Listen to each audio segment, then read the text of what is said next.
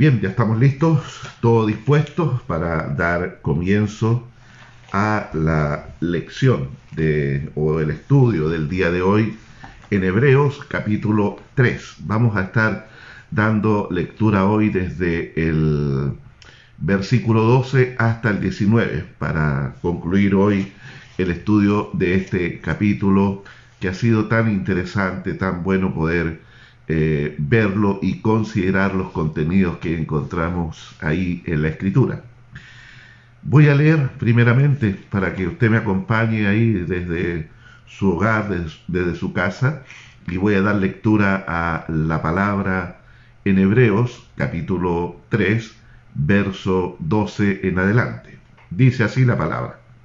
Mirad, hermanos, que no haya en ninguno de vosotros corazón malo de incredulidad para apartarse del Dios vivo.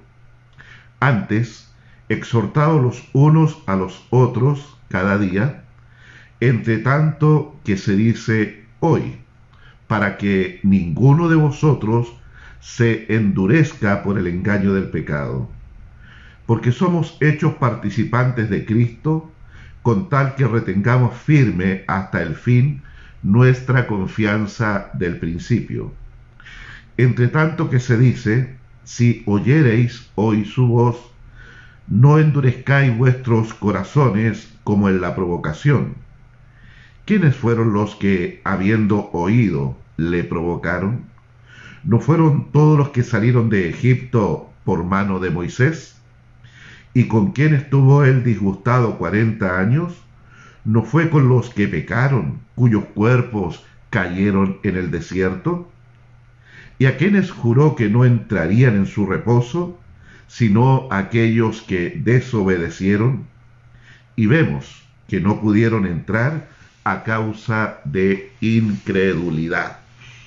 ¿Qué les parece si oramos al Señor? Necesitamos la guía del Espíritu Santo, la dirección de Dios en nuestra vida para que así nuestro corazón pueda retener la palabra y entender también los contenidos que están allí. Oremos al Señor. Amado Dios, queremos agradecerte en este tiempo, Señor, por poder estar juntos una vez más, compartiendo eh, tu palabra, estudiando acerca de ella y cómo, Señor, tú quieres hablar con nosotros, comunicarte con nosotros el día de hoy. Y queremos ser eh, personas que tienen un corazón abierto, sensible, para recibir la instrucción, para recibir la exhortación, la advertencia y también la corrección si fuere necesario, porque ciertamente cada uno de nosotros estamos eh, creciendo en la gracia y en el conocimiento de nuestro Señor Jesucristo. Y qué mejor manera, qué manera más segura de hacerlo si no es eh, escudriñando tu palabra para que desde ella misma brote el mensaje que está en tu corazón que tú quieres que hoy atendamos.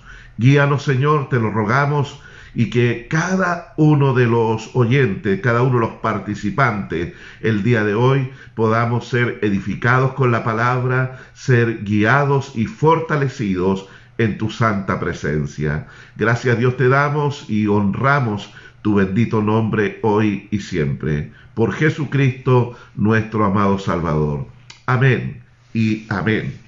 Bien, hermanos amados, agradecemos el que podamos estar aquí juntos Agradecemos a Dios también por la preciosa y abundante lluvia que ha caído sobre nuestro valle del Aconcagua y están pronosticando lluvias también para los próximos días, lo que es una muy buena noticia también para toda una tierra que estaba pero fuerte, profundamente estresada, seca, los árboles eh, muriendo en los cerros. La verdad es que ha sido una bendición la generosidad de nuestro Dios por la lluvia que nos ha enviado y ver eh, la cordillera también tapizada de color blanco, de nieve ahí. Que bueno, nuestros hermanos venezolanos escribían hoy ahí en el WhatsApp de la iglesia de que lo único que lamentaban era que no podían repetir lo que vivían ahí en Venezuela cuando caían lluvias muy copiosas y salían ellos a bañarse, a mojarse ahí bajo la lluvia con mucha alegría. Parece que algunos, si lo habrá intentado, tiene que haber quedado petrificado ahí al instante por la baja temperatura de acá. Bueno, la lluvia es necesaria y es una bendición. Así que agradecidos a nuestro Dios por su inmensa bondad y generosidad. Que termine esta sequía que hemos soportado por tantos años ya aquí en, nuestro país, en la zona central eh, de nuestra nación. Así que agradecido a Dios por eso. Vamos al texto, a lo que nos compete también el día de hoy. Ya eh, hemos leído aquí eh, desde este párrafo, desde el versículo 12 al 19 del capítulo 3 de Hebreo. Y aquí vemos nosotros que hay un propósito de parte de Dios y este es eh, librar de la esclavitud a una nación, a un pueblo que estaba oprimido allí, muy oprimido, extremadamente oprimido. No, no debemos nosotros olvidar que eh, fue José quien primeramente eh, estaba en Egipto por circunstancias muy adversas, vendido como esclavo por su hermano, pero Dios llevó las cosas para bien porque a los que aman a Dios y los que se entregan a confiar en sus manos, todas las cosas le ayudan a bien. Ya cuando usted lee al final de Génesis capítulo 50 de Génesis, ahí va a encontrar justamente estas palabras de aliento de parte de José a sus hermanos que estaban atemorizados, ahora que había muerto Jacob su padre y que José iba a tomar venganza de ellos. Y José le dijo, no, no, yo ya los, he perdonado. Y eh, eh, pueden ustedes ver cómo Dios trajo todo para beneficios y darnos el bien que hoy disfrutamos. Así es Dios. En nuestras circunstancias, por difíciles, por adversas que sean, si nosotros las dejamos en sus manos, tenga la certeza de que el resultado final va a ser beneficioso para usted, aunque en el momento, el instante, usted no vea nada beneficioso, pero confíe, descanse ahí en las manos del Señor. Eso fue lo que hizo José.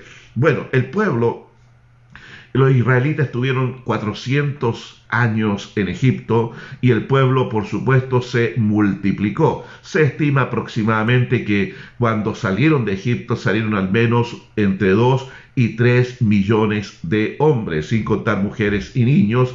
Y la verdad es que era una gran, gran cantidad de personas. Bueno, antes de eh, que ocurriera el éxodo, ya, o salida, eso, por eso tiene ese nombre, el segundo libro de la Biblia, el libro Éxodo, porque habla justamente de la salida de los israelitas de la esclavitud camino a la tierra prometida.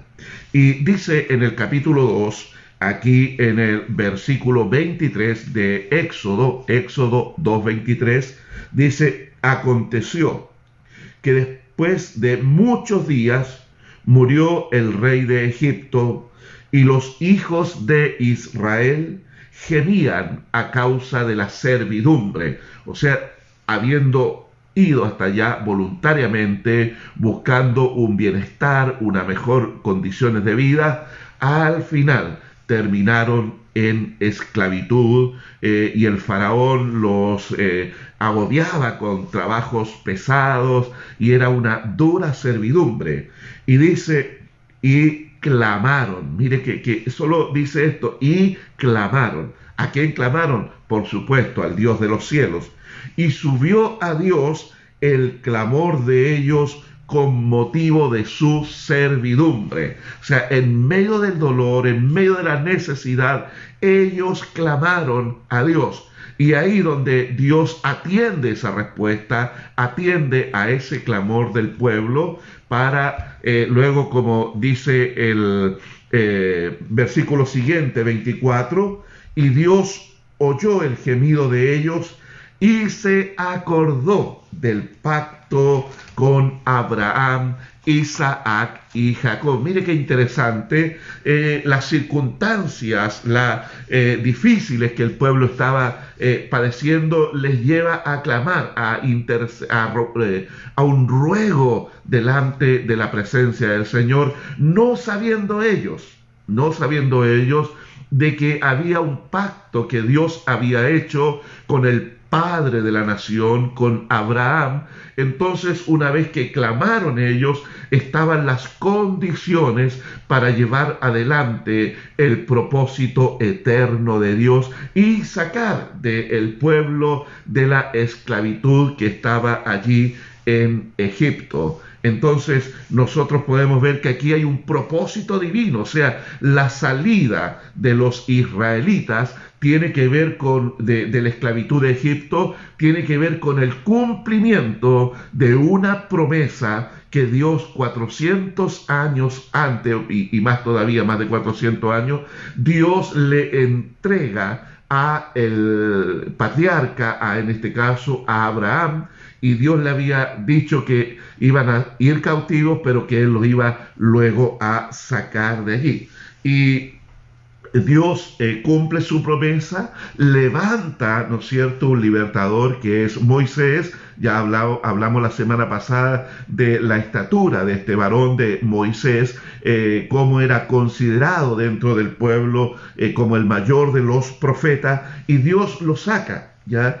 Pero la promesa de Dios es conducirlos a la tierra prometida. Y de eso trata todo este capítulo 3 del libro de Hebreos, ya de la cómo Dios quiso conducir a toda esta gente que él había sacado de la esclavitud a través de un trayecto que iba a ser no tan extenso y que Dios lo iba a introducir a esa tierra de bendición para establecerlos allí que era la misma tierra que había estado acampando Abraham, eh, viviendo en carpas años antes, y Dios le había dicho, mira, esta es la tierra que te daré. Puedes ver hasta donde alcances a ver, esta es la tierra que yo te daré, le dice a ti y a tu descendencia. Entonces ahí Dios estaba conduciendo al pueblo para que tomasen ellos posesión de esa tierra que Él les había prometido. Ahora, Dios no, lo que hace Dios es que utiliza también eh, el desierto, la geografía de aquella zona para introducir al pueblo a través de un trayecto que no era fácil, ¿ya? Pero Dios también le otorga las condiciones, porque cuando Dios te mete en una prueba, porque eso fue lo que significó para los israelitas la prueba, ¿ya? Cuando Dios te mete en una prueba, Dios también te otorga las condiciones para que tú puedas avanzar incluso en medio de la dificultad, para que puedas llegar al destino final. Mire, leamos por favor aquí en el libro de Deuteronomio capítulo 8, versículo 2 el quinto libro de Moisés, Deuteronomio capítulo 8, versículo 2, y vamos a ver allí el por qué Dios los lleva a través de este desierto. Y dice, y te acordarás de todo el camino por donde te ha traído Jehová tu Dios estos 40 años en el desierto. 40 años. O sea, estamos hablando de un trayecto que podría haberse hecho en algunos meses, 6, 7, 8 meses, no sé, pero no era un trayecto eh, para 40 años.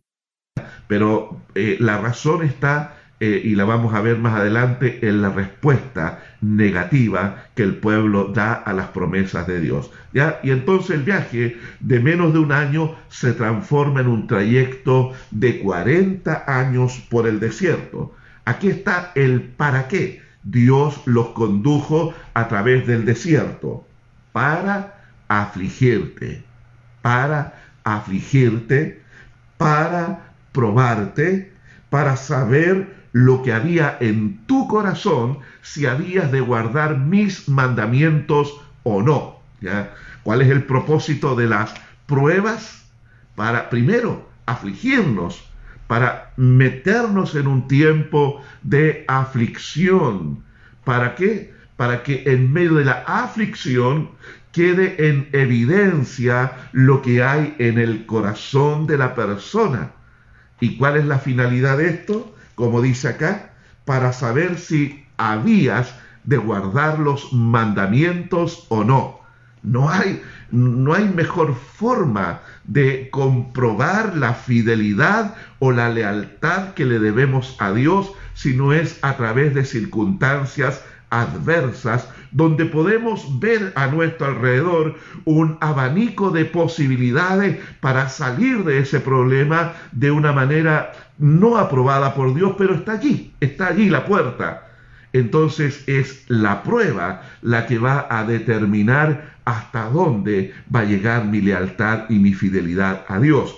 Ahora, cuando Dios te prueba, como decía adelante, y quiero insistir en eso, Dios también te provee las condiciones para que tú y yo podamos soportar la prueba, como también se la dio a los israelitas. ¿Cuáles fueron esas condiciones? Una columna, una nube de humo durante, eh, durante el día, una nube que tapaba las inclemencias del calor en el desierto, dándoles a ellos sombra. Luego tenemos en la noche una columna de, humo, de fuego, porque eh, eh, quienes hemos estado en el desierto sabemos que en el día temperaturas altísimas, pero en la noche las temperaturas son extremadamente bajas, un frío que cala. Entonces Dios se encargó de protegerlos tanto de día y tanto de noche y de proveerles todos los días de lunes a sábado,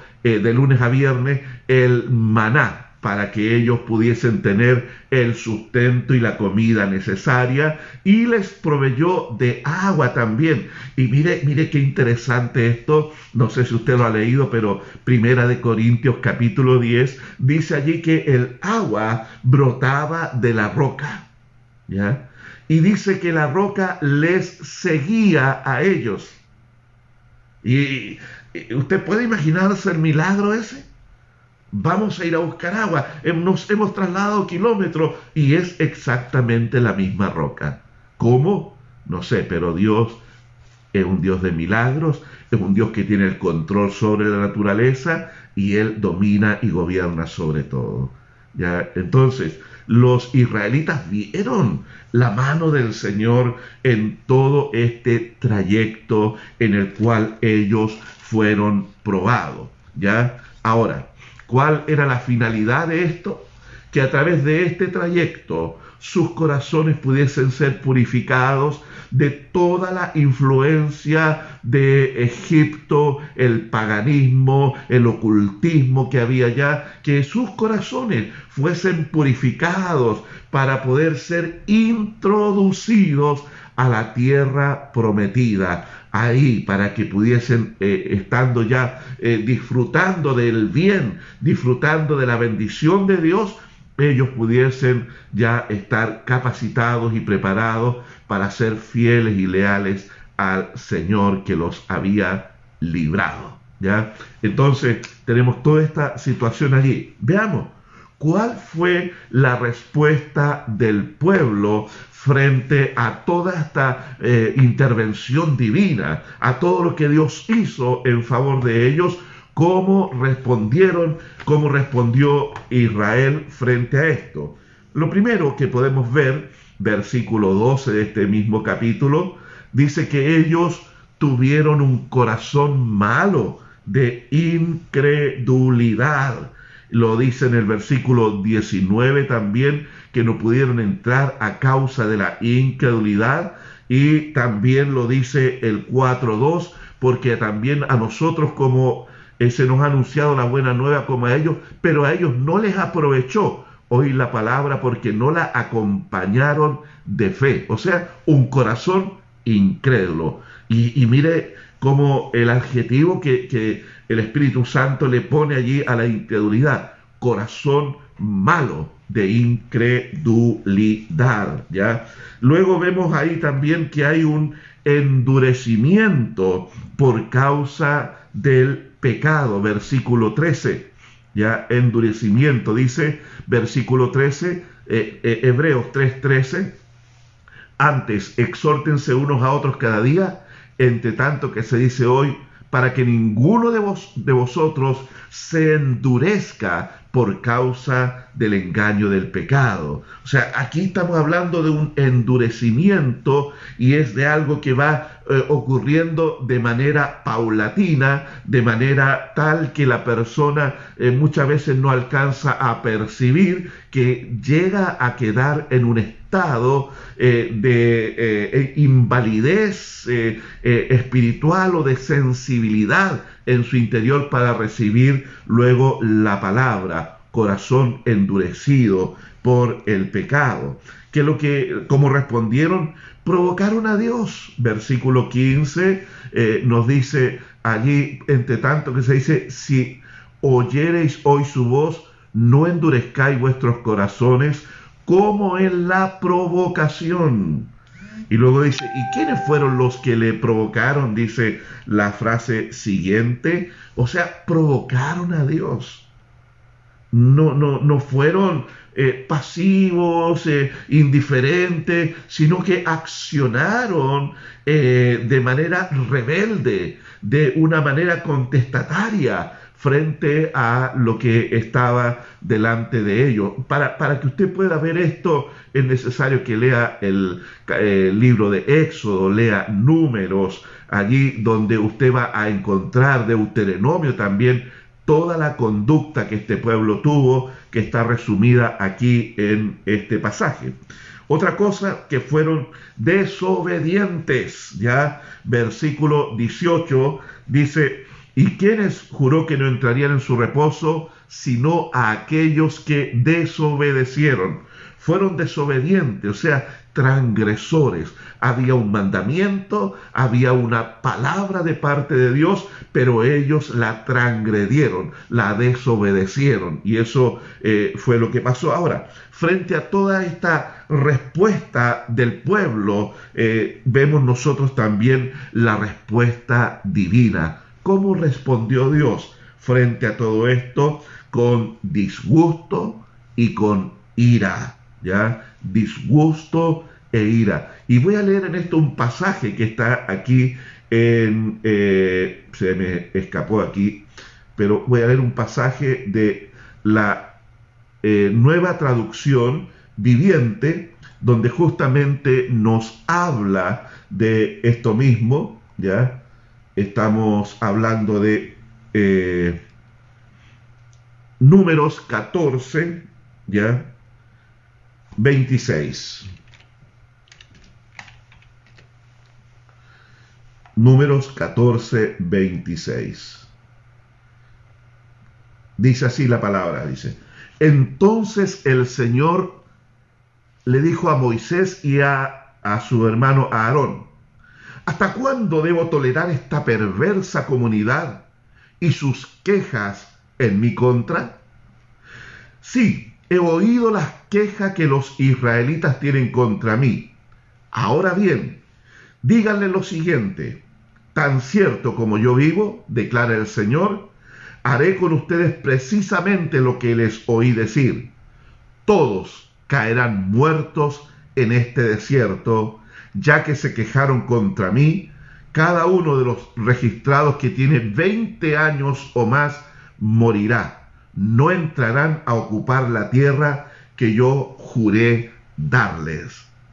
Se enojó, se indignó el Señor, se airó con este pueblo y trajo sobre ellos también la sentencia de que iban a morir en el desierto por causa de la dureza del corazón, por causa de la incredulidad de ellos, por causa de sus quejas, por causa de su desobediencia, ellos eh, quedaron postrados allí en el desierto. Solo dos de todos esos millones de personas que salieron eh, lograron entrar, que fue Josué y Caleb, ¿ya? Y aquí justamente dice en eh, números 14, 30 dice, no entrarán a ocupar la tierra que yo les juré, excepto Caleb, hijo de Jefone, y Josué, hijo de Nun. ¿Por qué entraron ellos?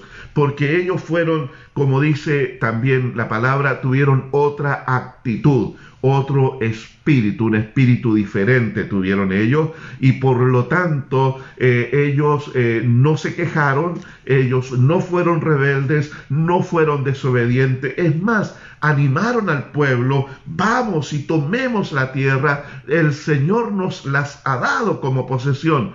Pero el pueblo habló de apedrearlos a ellos porque querían volver a Egipto a la esclavitud. Entonces ahí es donde vino esta sentencia de Dios que yo acabo de leerle, cuando Dios ya se indignó, se enojó definitivamente con ellos y emitió una sentencia la cual se cumplió a cabalidad. Ninguno de los mayores de 20 años que salieron de Egipto entró a la tierra prometida. ¿Ya? Ahora, ¿cuál sería la exhortación para nosotros los creyentes. Porque cuando leemos aquí en Hebreos capítulo 2, perdón, 3, versículo 12, allí nos habla y dice, mirad hermanos, o sea, el escritor está tomando esta palabra y este ejemplo, esta conducta rebelde, para exhortar ahora a estos creyentes que ellos estaban también siendo tentados como los israelitas a volver a Egipto, ellos estaban siendo tentados volver a sus creencias antiguas y abandonar la fe del Evangelio de Jesucristo. Eso es lo que estaba pasando. Entonces, el escritor usa todo esto para exhortarles, para abrirle los ojos a ellos y que puedan reaccionar, que puedan recapacitar y eh, considerar la mala decisión que estaban tomando. Entonces, ¿cuál sería aquí la exhortación para el creyente? Primero, cuida tu corazón. Cuida el corazón. ¿Acaso no dice Proverbios allí, sobre toda cosa guardada, guarda tu corazón? Claro, porque el corazón no está hablando del centro mismo, de decisiones, de voluntad, de emociones de la vida de la persona, del creyente en este caso, y de qué hay que guardarlo de la incredulidad, como eh, dice aquí en el versículo 12, no sea que nuestro corazón, que ha sido regenerado, que ha sido cambiado por Cristo, quien nos dio un nuevo corazón por causa de que nosotros descuidemos eh, nuestro corazón, no lo, no lo administremos bien, poco a poco vaya la incredulidad tomando control allí y se convierte en un corazón malo. ¿De qué tenemos que cuidarlo? De la dureza, la dureza del corazón también.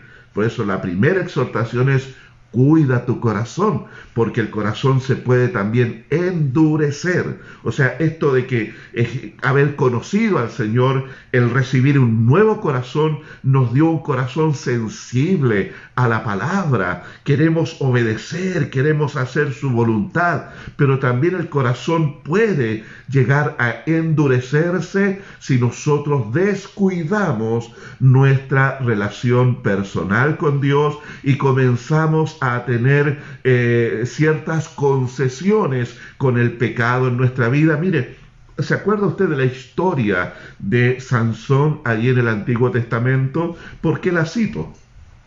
Porque cuando leemos 1 Corintios 10 dice que las cosas que se escribieron antes eh, se escribieron para enseñarnos, para ayudarnos a nosotros que hemos alcanzado el fin de los tiempos, dice la palabra ahí en Primera de Corintios capítulo 10. Entonces, la historia de Sansón ilustra de una manera muy eh, eh, pedagógica todo esto que le estoy diciendo. ¿Por qué? Porque ese joven había sido... Eh, había nacido bajo un propósito de Dios, Dios lo había apartado para el ministerio, él servía al Señor como juez en la nación de Israel, pero poco a poco fue dando concesiones eh, al placer, al pecado en su vida.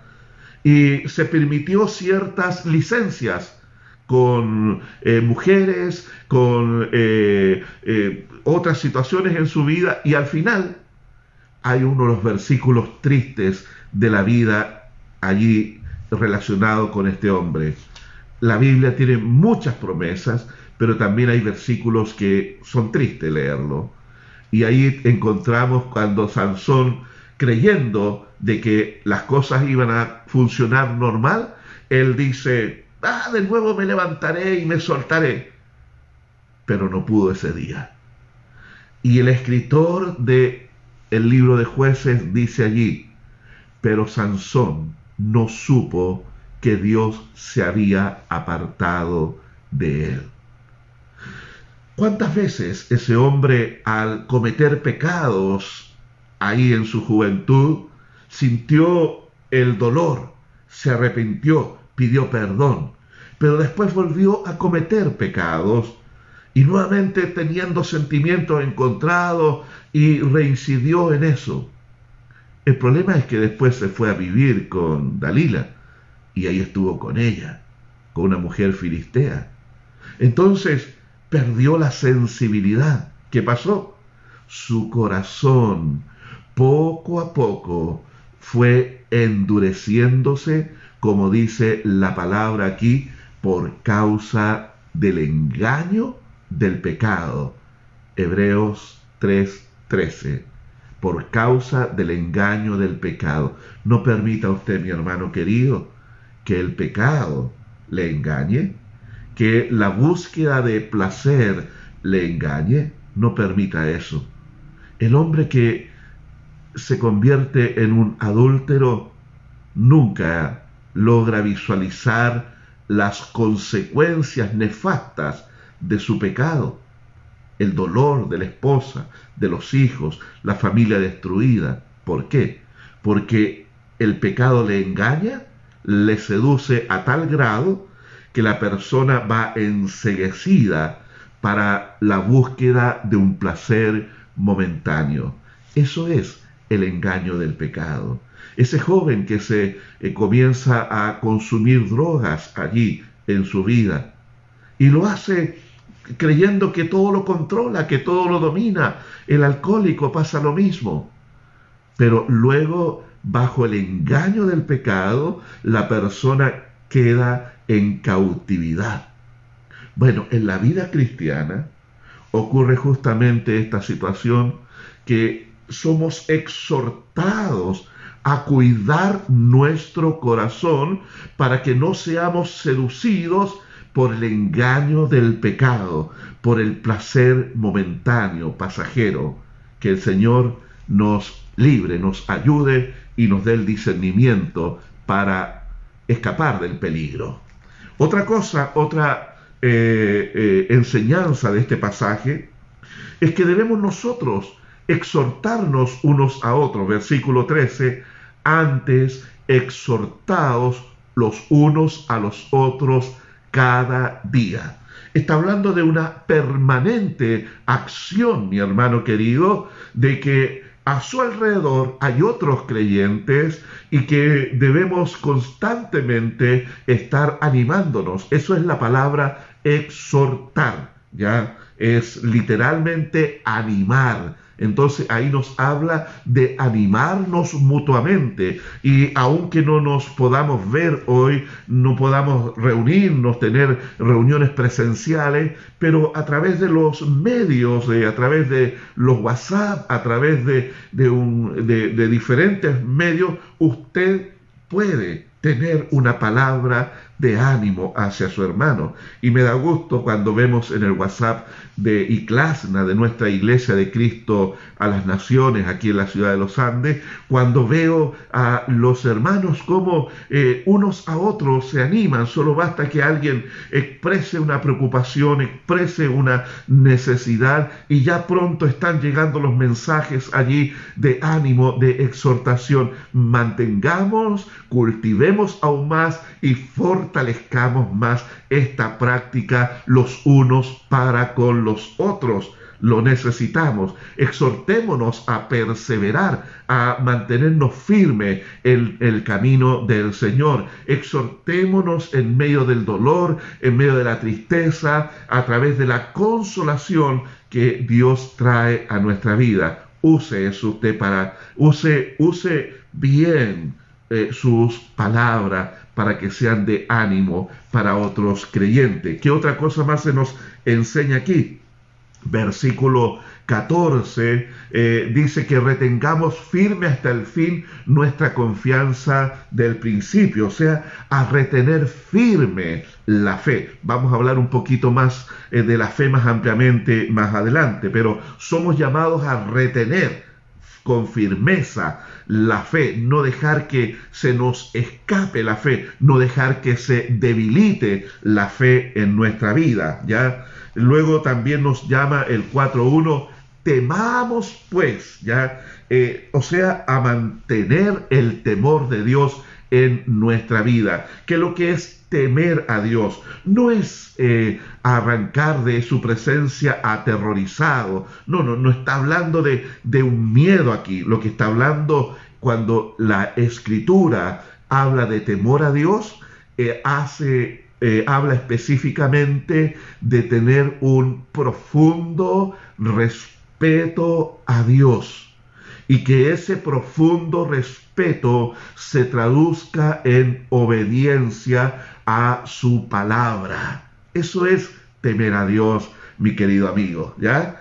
Un profundo respeto hacia la persona de Dios y eso nos, conduzca, nos conduce a obedecer su palabra cada día. Entonces, somos exhortados aquí en este pasaje también a temer a Dios, a mantenerlo vivo el temor a Dios.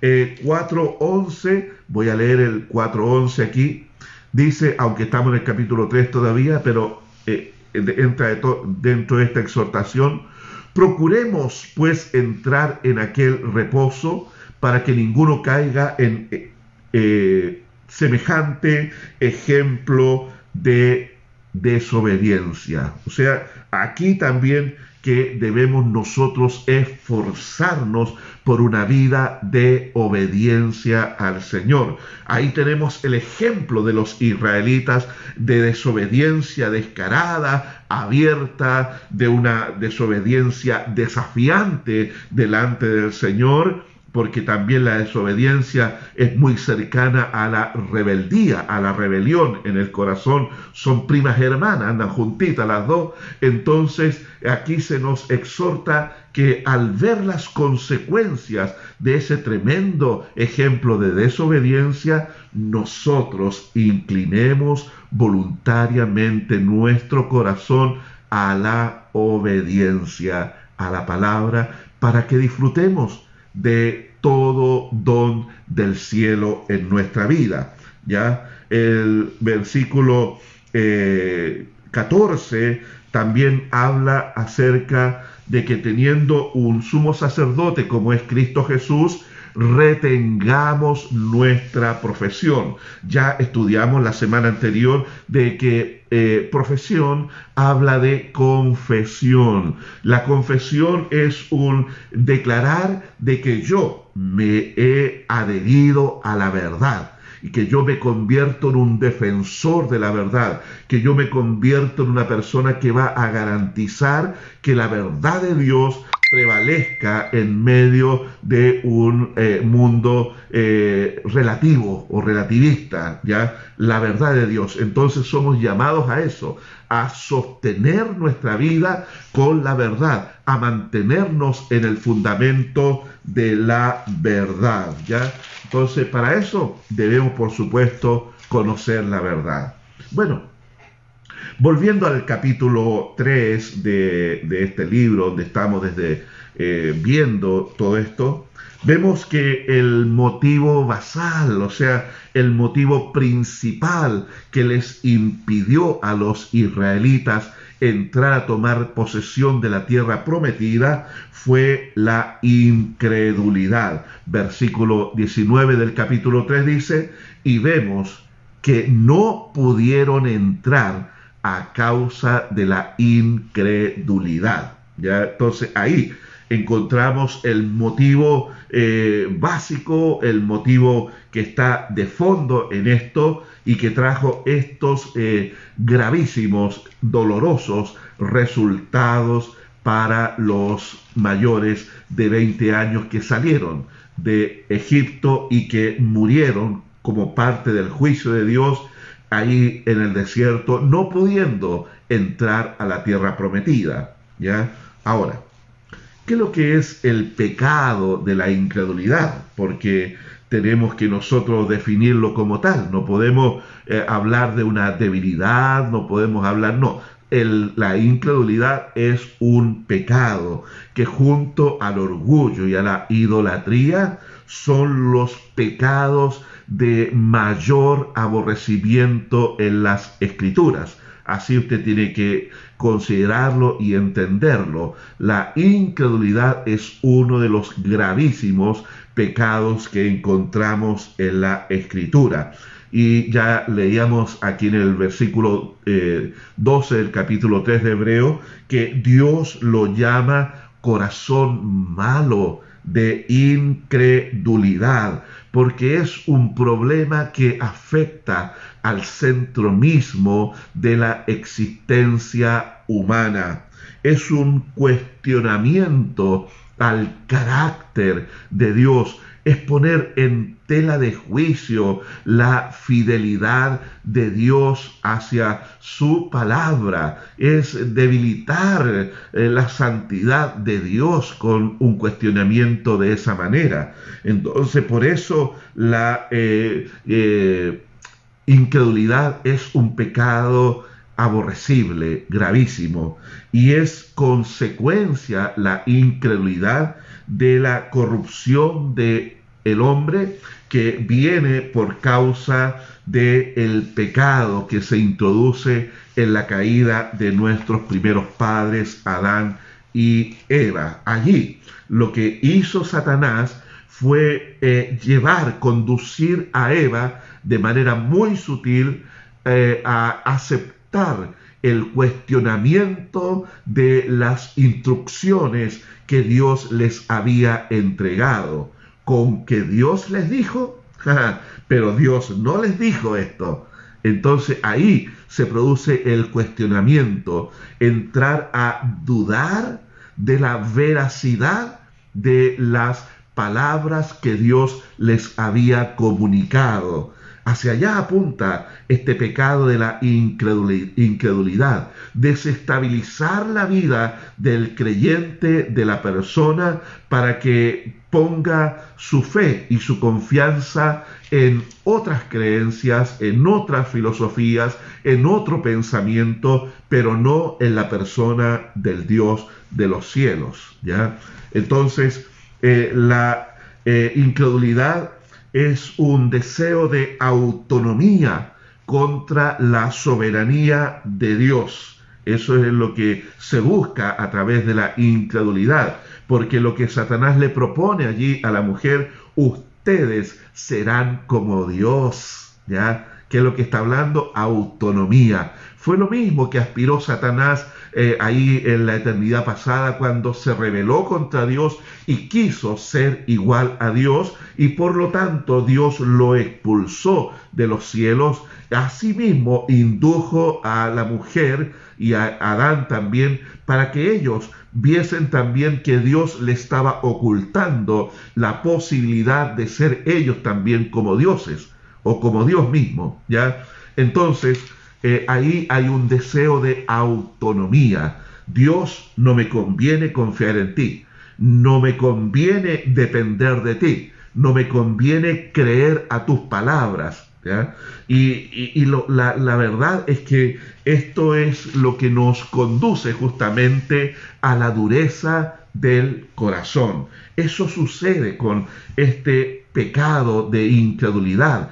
Va de manera eh, muy paulatina endureciendo el corazón de la persona. Nos ha tocado ver lamentablemente a creyentes que en un momento sirvieron con mucho fervor al Señor y estaban muy eh, comprometidos y buscando a Dios y uno vio en ellos en un momento la obra transformadora del Espíritu Santo en su vida pero eh, en un momento comienzan a manifestar ciertos aspectos o características que comienzan a dar aviso de un enfriamiento en la relación espiritual, del fervor espiritual, como dice la palabra, y comienzan a manifestarse conductas y actitudes preocupantes y que manteniendo aquello a través del paso del tiempo, la persona endurece su corazón y vuelve a su antigua forma de vivir. Eso es lo que le está advirtiendo el, el, escritor de Hebreos a sus destinatarios. Cuiden su corazón, no sea que sea hallado en ustedes un corazón malo de incredulidad. Bueno, también esa exhortación es para nosotros en el día de hoy. Pablo dice allí cuando usa el ejemplo de eh, Israel y su desobediencia, usa allí también en el capítulo 10 de Primera Corintios y dice lo siguiente, el que piensa estar, estar firme, mire que no caiga. O sea, si realmente quieres estar firme, preocúpate por tu corazón. No permitas que su corazón se enrede y termine desviándose y eh, yéndose por el camino de la incredulidad. ¿ya? Entonces, un corazón malo. El mayor y más eh, peligroso, lo más peligroso de la incredulidad es cuando la persona, después de haber escuchado el Evangelio, rechaza a Cristo y a su salvación que el Señor ofrece. Eso es lo ya lo más extremadamente peligroso en lo cual se puede ver una persona que ha permitido que la incredulidad domine y gobierne su vida. ¿ya?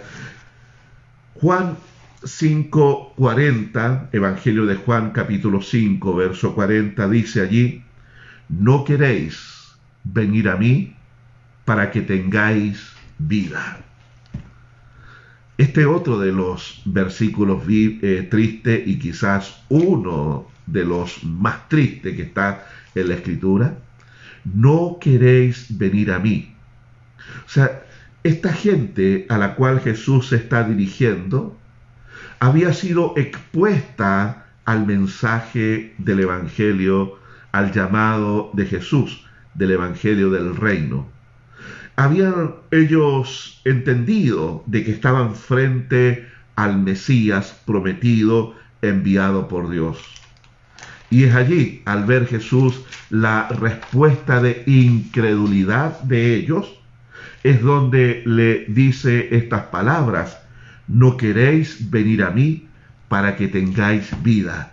O sea, prefieres seguir aferrado a tus creencias, a tus tradiciones, a lo que te dan tus certezas, a eso prefieres seguir aferrado. O sea, estás usando de manera incorrecta la fe ha sido dada como un don sobre tu vida. Eso es lo que Jesús le está diciendo y eso es lo más peligroso a lo que nos puede conducir la incredulidad. Quedar aferrado a nuestras creencias, a la religiosidad en la vida de la persona, al materialismo, a la filosofía que la persona se apoya, al ateísmo también, quedarse aferrado a eso la incredulidad puede conducir a la persona a ese extremo que se aleja del Salvador y se aleja de la promesa de vida eterna. Otra cosa que también nos impide la incredulidad y es la respuesta a la oración. Dice Santiago 1.6, pero pida con fe no dudando nada. Mire qué, clarísima exhortación para cuando nosotros dedicamos tiempo a la oración. O sea, si una persona ora sin fe, sin tener la convicción de que Dios está escuchando su oración, está perdiendo el tiempo. Eso es lo que está diciendo Santiago acá, ¿ya? Pero pida con fe, no dudando nada. No piense, pues, quien tal haga, que recibirá cosa alguna del Señor. Santiago 1, 6 y 7. No piense, pues, no, no se haga la ilusión que aquel que ore en incredulidad va a recibir cosa alguna del Señor. Porque para Dios no son suficientes las palabras, sino que Él mira el corazón de la persona que está orando y puede que no logre hilvanar las palabras correctas, puede que no su oración no sea algo elaborado, pero Dios está mirando el corazón de la persona, la fe que le lleva a creer que para Dios no hay nada imposible. Ore con fe. La incredulidad también impide recibir un milagro de parte de Dios. Dios hace milagros en este tiempo. Milagros de sanidad, milagros económicos, milagros de todo tipo. Dios hace milagros. Y dice la palabra en Mateo capítulo 13, verso 58, no hizo allí muchos milagros a causa de la incredulidad de ellos. Eso fue lo que pasó. Ese pueblo allí donde se había criado Jesús en Nazaret perdió la bendición, el privilegio de ser testigo de los milagros que acompañaban a Jesús en su ministerio. El que iba ahí creyendo, confiando, Jesús le sanaba y la persona era beneficiada. No creyeron ellos. Incredulidad. Y dice también que Jesús se asombró por la incredulidad de ellos. Santiago 5:15, la oración de fe salvará al enfermo y el Señor lo levantará. Entonces, si usted necesita un milagro, tiene que creer de que Dios le está escuchando y que Dios puede concederle, Dios puede darle ese milagro.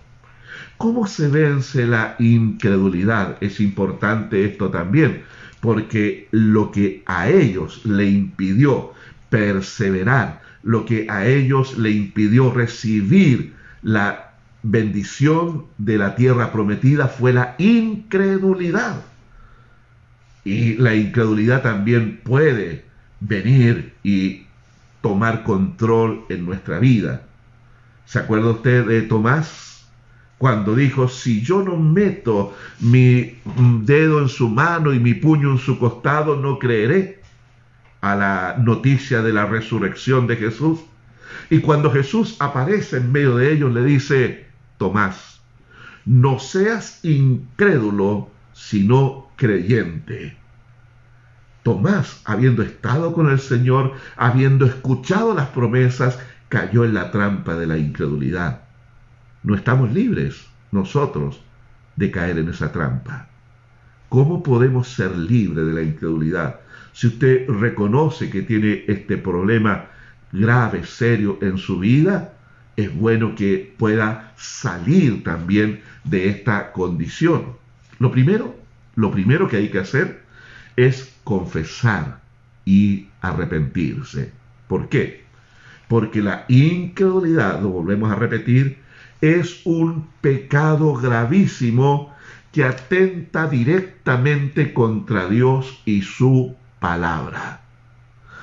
A veces uno se encuentra con cristianos que dicen como de manera jocosa o para justificarse a sí mismo, no, es que yo soy medio incrédulo, dicen. bueno, no se puede ser medio incrédulo y medio creyente. O se es creyente o se es incrédulo. Entonces, eh, si usted a veces ha usado esa forma para referirse a sí mismo, evítela a futuro. Porque la incredulidad es un pecado gravísimo. ¿Diría usted como cristiano, no, yo soy, el, soy medio pagano yo? No lo diría. Soy medio adúltero. No lo diría. ¿Ya? No se puede ser medio pecador. No, de ninguna manera.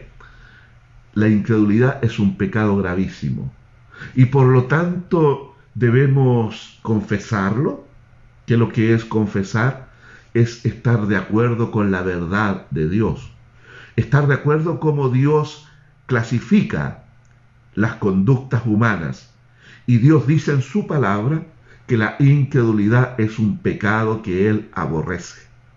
Por lo tanto, si hay incredulidad en mi corazón, si hay indicios de aquello, yo debo confesarlo y debo arrepentirme, que es lo que es el arrepentimiento, que debe acompañar a la confesión.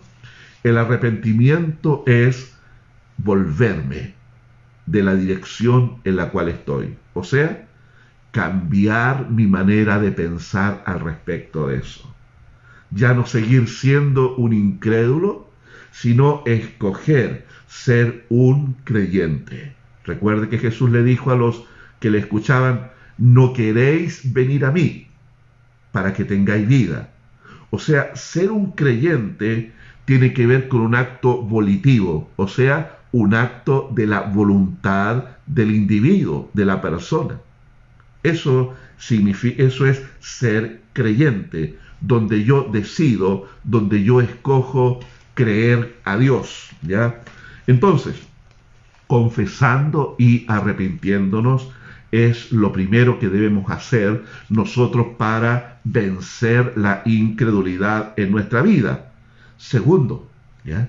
decidir creer a Dios y a su verdad revelada en las escrituras. Yo decido, yo eh, escojo creer a Dios y voy a eh, leer su palabra para conocer las promesas que Él tiene para mi vida, para conocer las instrucciones que Él quiere que yo siga en mi vida, cómo debo comportarme en la vida. Ahí está claramente establecido en la palabra. Entonces yo decido creer que lo que está en este bendito libro, aquí, en las sagradas escrituras, es la palabra de Dios, lo que nace y sale del corazón de Dios, sus instrucciones para que nosotros, los creyentes, podamos adherirnos a ella como la suficiente verdad que nosotros necesitamos para vivir una vida de rectitud y de dependencia delante de Dios. Primero, debemos confesar y arrepentirnos del pecado de la incredulidad. Segundo, debemos nosotros escoger creer a la palabra del Señor. Y tercero, usted y yo debemos nutrir nuestra fe, nutrirla, o sea, alimentarla, sí, escucho bien. Usted debe alimentar su fe. ¿Para qué? Para que su fe no sea débil, para que su fe no sea una fe moribunda, una fe raquítica en la presencia del Señor, sino que realmente sea una fe que está firmemente, determinadamente confiando y dependiendo de Dios y de sus promesas, ¿ya? La fe del creyente es algo que debe ser fortalecido, que debe ir en crecimiento. Eh, Lucas 17, 6 dice allí, si tuvierais, si tuvierais fe como un grano de mostaza, dice allí. Y el grano de mostaza es un grano muy pequeño, pero la particularidad de esto, que cuando ese grano de mostaza es depositado en la tierra, luego crece un gran árbol allí, por causa de ese pequeño grano de mostaza. Entonces, si Jesús toma esto y ejemplifica la fe con el grano de mostaza, lo que el Señor está hablando de que la fe nuestra al comienzo de nuestro caminar con el Señor es algo pequeño, al comienzo de la vida cristiana es algo pequeño, pero a través del el paso del tiempo, esa fe tiene que ir en crecimiento y tiene que ir desarrollándose en nuestra vida. No puede quedar pequeña como lo fue al principio de nuestra vida cristiana. Mire, hay varios pasajes donde el Señor usa una palabra que en el griego es oligopistis, ya así, oligopistis, esa es la palabra en el griego, y el Señor la usa en relación a las personas que le estaban escuchando, como también en relación a los discípulos. La primera vez que sale es Mateo 6:30, donde el Señor está eh, reprendiendo a los oyentes en relación a la ansiedad. ¿ya? Y esta palabra oligopistis es hombre de fe pequeña, literalmente eso, hombre de fe pequeña. Y está hablando acerca de la comida, del vestuario, y, les dice que, no duden, hombres de poca fe. Esa es la traducción que usted va a encontrar al español en la versión eh, Reina Valera 1960, hombres de poca fe. Bueno, viene del griego oligopistis, que literalmente es hombre de fe pequeña, ¿ya? También está en Mateo 8:26, cuando los discípulos en la barca, presa del miedo, despiertan a Jesús para que eh, detenga la tormenta o haga algo porque se estaban ahogando allí. Bueno, Jesús despierta, le dice eh, y, y reprende el mar, para todo, hay una calma, una bonanza allí, y Jesús le dice, hombres de fe pequeña, ¿por qué dudaron? Mateo 14, 31. A Pedro también le dice, cuando Pedro, comienza a hundirse en el agua, después que Jesús le indica que vaya a él caminando, y lo toma Jesús de la mano y lo levanta de allí y le dice, hombre de fe pequeña, ¿por qué dudaste? Luego lo tenemos en Mateo 16, 8, cuando los discípulos estaban discutiendo porque no tenían pan. Entonces estaban allí bajo el temor por causa de la falta de provisión. Y Jesús los reprende y les dice, hombres de fe pequeña, oligopistis, ¿por qué dudan? Entonces vemos nosotros aquí que el punto es que lo que Jesús demanda y espera de nosotros es que hagamos crecer nuestra fe. Él no esperaba años más tarde volver a decirle a Pedro o, a Juan o a otro de los discípulos, hombre de fe pequeña. No, ya ellos después fueron hombres de fe, crecieron en la fe, se fortalecieron en la fe y animaron a muchos otros más eh, en, en, esta misma dirección. ¿ya? ¿Cómo ocurre esto? ¿Cómo nosotros hacemos crecer la fe? Esto ocurre por medio de la palabra. Dice que la fe viene por el oír y el oír por la palabra de Dios. Y quiero que en este momento me acompañe allí a Romanos capítulo 4, donde eh, el apóstol Pablo eh, usa el ejemplo que nos dejó el padre de la fe. ¿Quién es el padre de la fe? Por supuesto, Abraham, padre de la fe. Mateo, eh, perdón, Romanos capítulo 4, verso 20 en adelante. Vamos a leer. Ya está describiendo allí el momento que Abraham recibe la promesa de que va a tener un hijo en la ancianidad, donde humanamente era imposible que eso pudiese cumplirse por el estado y las condiciones de Abraham y de Sara. ¿ya? Entonces dice el versículo 20. Tampoco dudó por incredulidad de la promesa de Dios. Ya no dudó por incredulidad de Dios. Voy a buscar acá Romanos 4, ya. Y quiero leer también la versión eh, nueva traducción viviente. Y aquí nos dice lo siguiente. Abraham siempre creyó la promesa de Dios sin vacilar.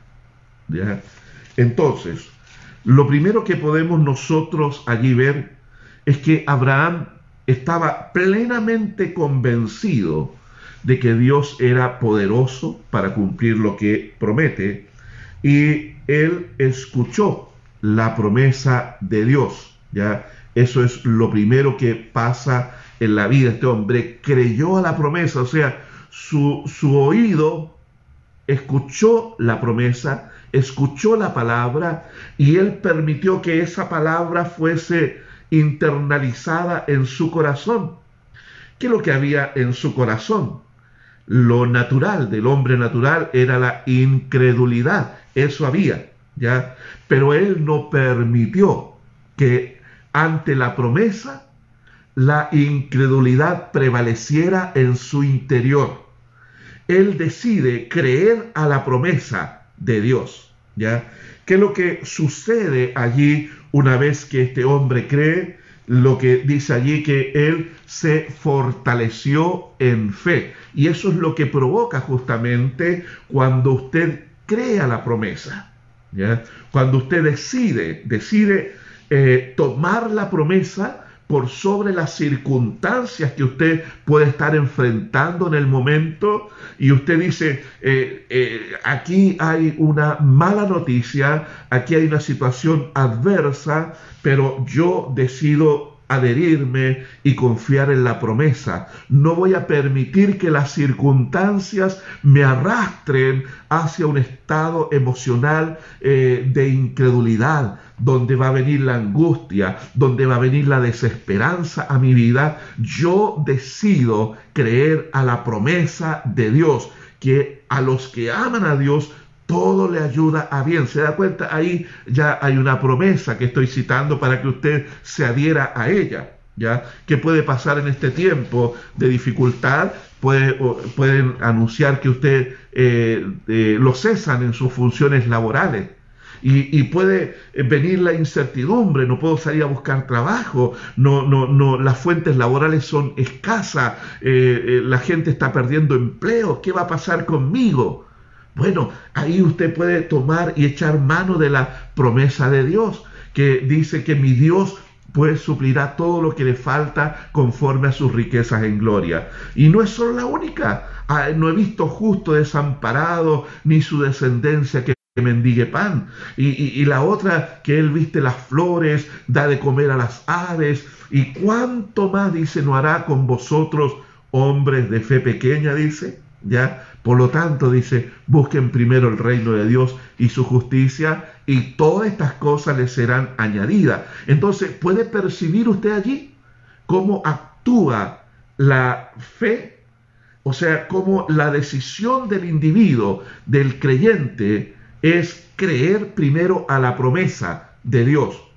Eso hace que la fe en medio de la adversidad se fortalezca porque aquí lo, dice la palabra, estamos en Romanos capítulo 4, versículo 20, eh, dice, Abraham siempre creyó la promesa de Dios sin vacilar.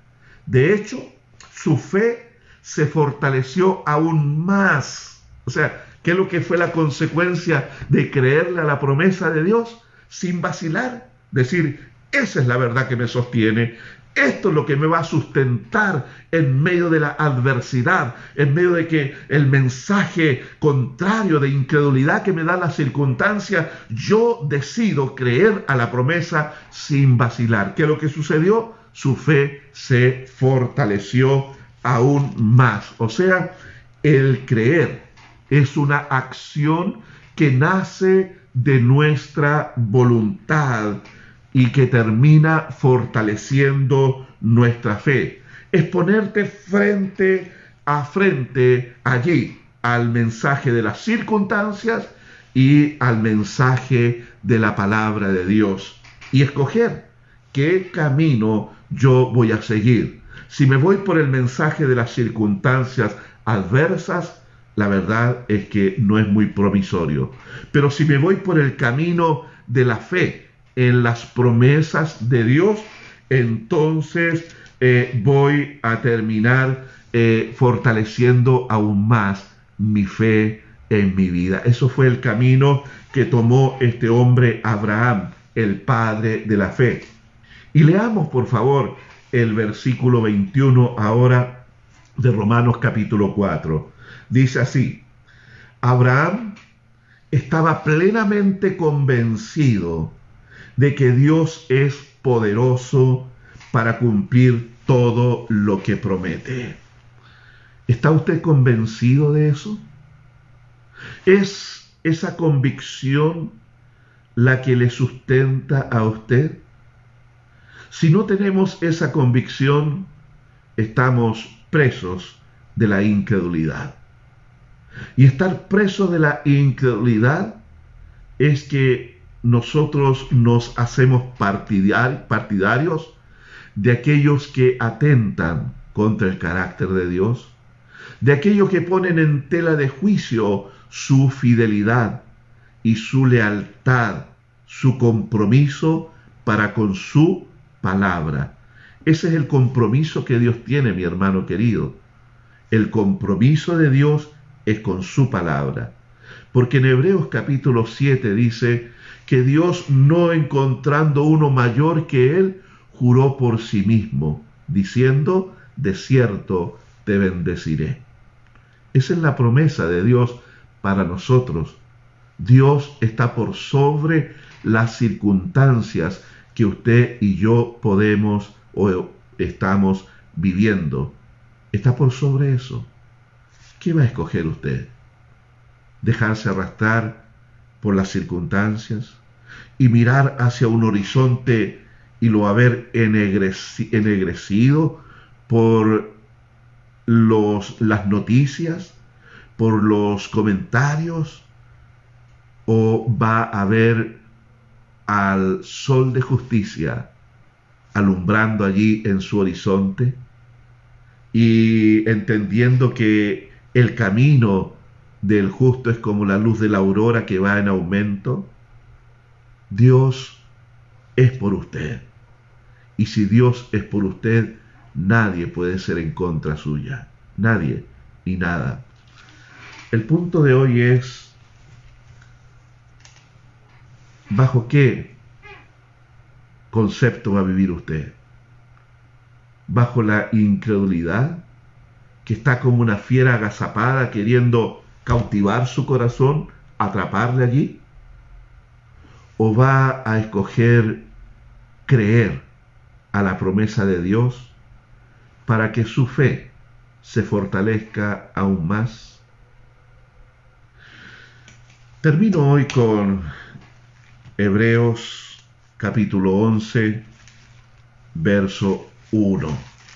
Este texto muy conocido, que usted puede hoy escucharlo a la luz de lo que hemos hablado.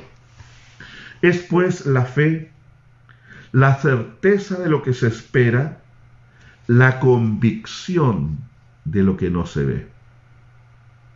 Eso es la fe, la certeza, plenamente convencido de que Dios es real y que Dios es fiel a lo que Él ha prometido a su favor.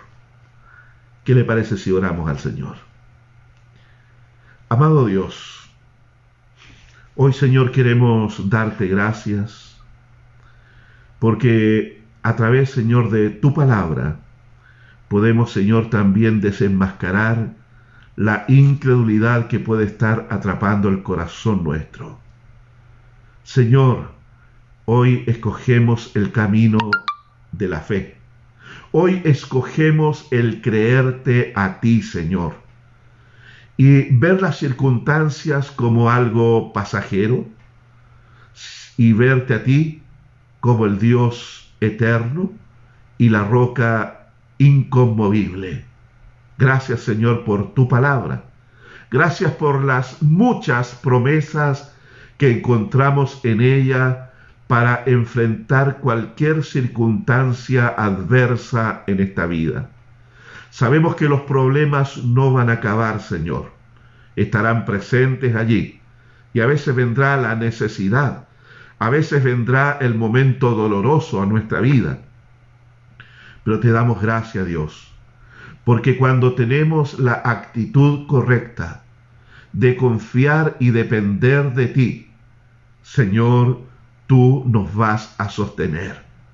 Tú nos vas a llevar, Señor, por el tránsito de esta vida para que lleguemos a un puerto seguro y allí, Señor, poder descansar y poder agradecerte a ti.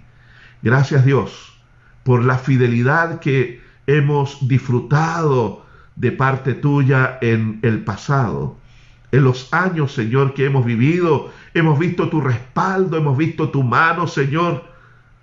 Pero ciertamente no es nuestra experiencia la que nos da la certeza, sino que es tu bendita palabra, la cual nos muestra a un Dios fiel, digno de que confiemos en Él plenamente y cada día.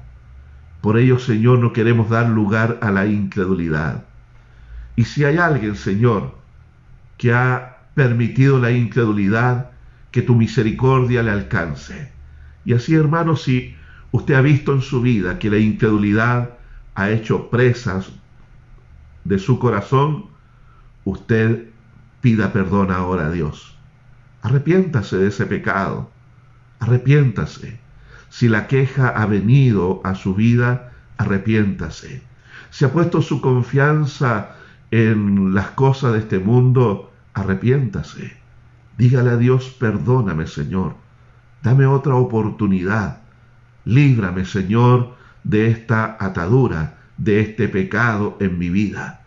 Todo espíritu de incredulidad, sea reprendido en este momento, en el nombre de Jesús, y venga libertad al corazón, así como ese hombre imploró, Señor, ayúdame, ayúdame en mi incredulidad.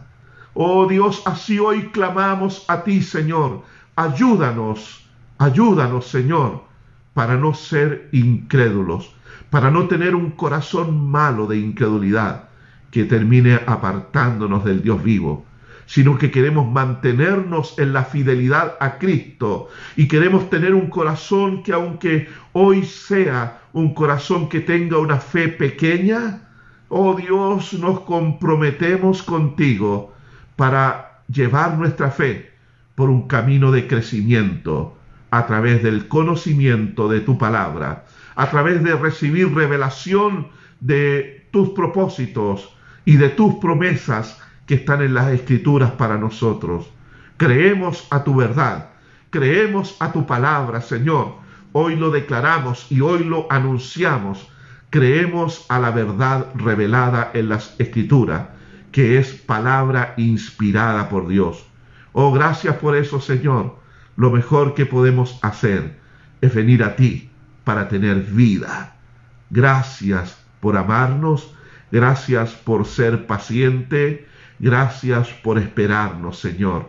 Ayúdanos y hoy decidimos vivir la vida conforme la vivió Moisés, sosteniéndose como viendo al invisible. Hoy escogemos imitar al Padre de la fe, quien no se dejó amilanar por las circunstancias, sino que creyó a la promesa con plena convicción y como resultado su fe se fortaleció y creció más aún. Gracias Dios, yo bendigo a tu iglesia, a cada persona que nos ha escuchado y que esa bendición también alcance a los que en el futuro van a ver esta enseñanza. Que la palabra sea viva y clara y significativa al corazón de cada uno. Por Jesucristo nuestro Salvador. Amén. Amén.